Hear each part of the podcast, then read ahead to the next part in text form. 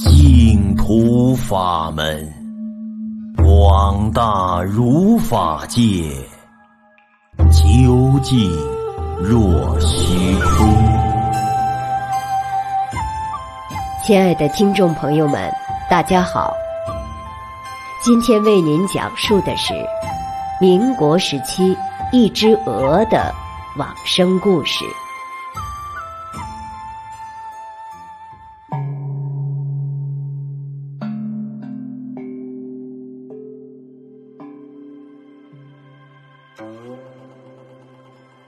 一九三二年，虚云老和尚在鼓山建造了一个放生园。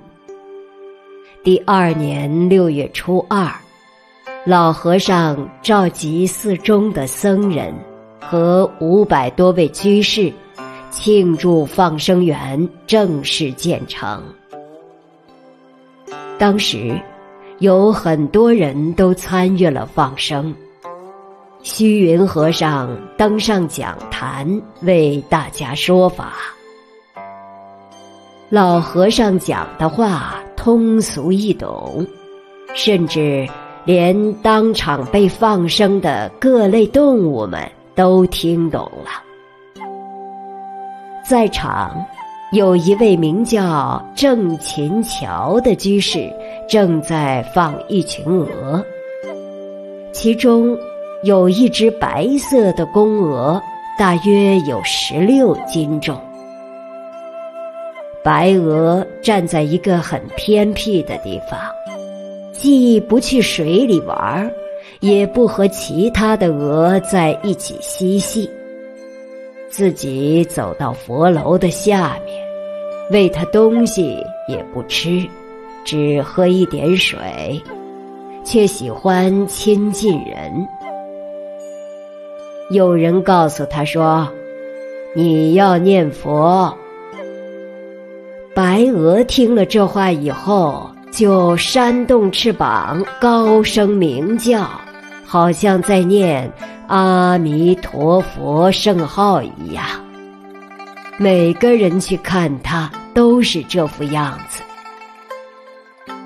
白鹅一听到大钟木鱼的声响，就开始不停的鸣叫，音色十分哀伤恳切，好像想要听经闻法似的。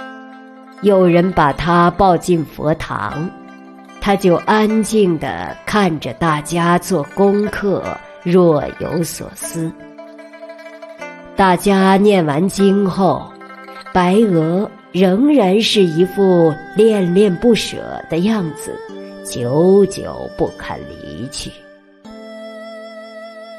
六月十七号晚上，白鹅像往常一样跟随大家念经，忽然高声鸣叫“阿弥陀佛”四个字，声音洪亮清楚，在场的人。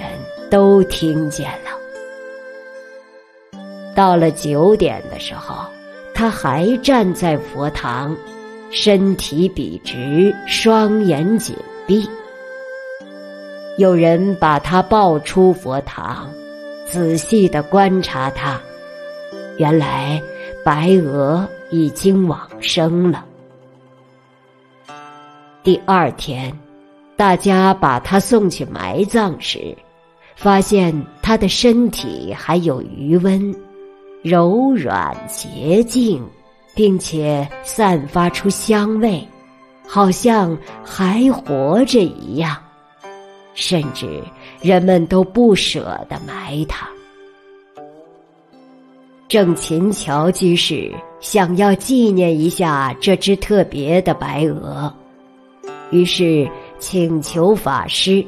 按照出家人火化的方式将他火化，并为他建造一座坟墓。那时正赶上夏天，烈日炎炎。五天之后火化，竟然都没有异味。今天的往生故事就为您讲述到这里，听众朋友们，期待与您下期再会。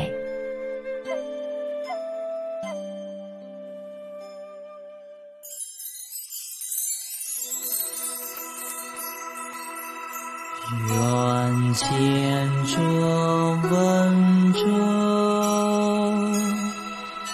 悉发菩提心，修诸福善业，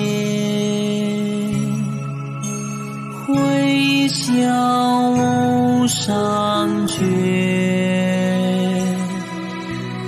扬起三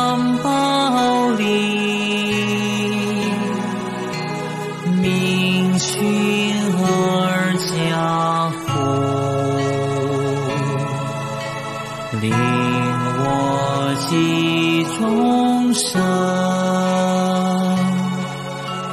同生极。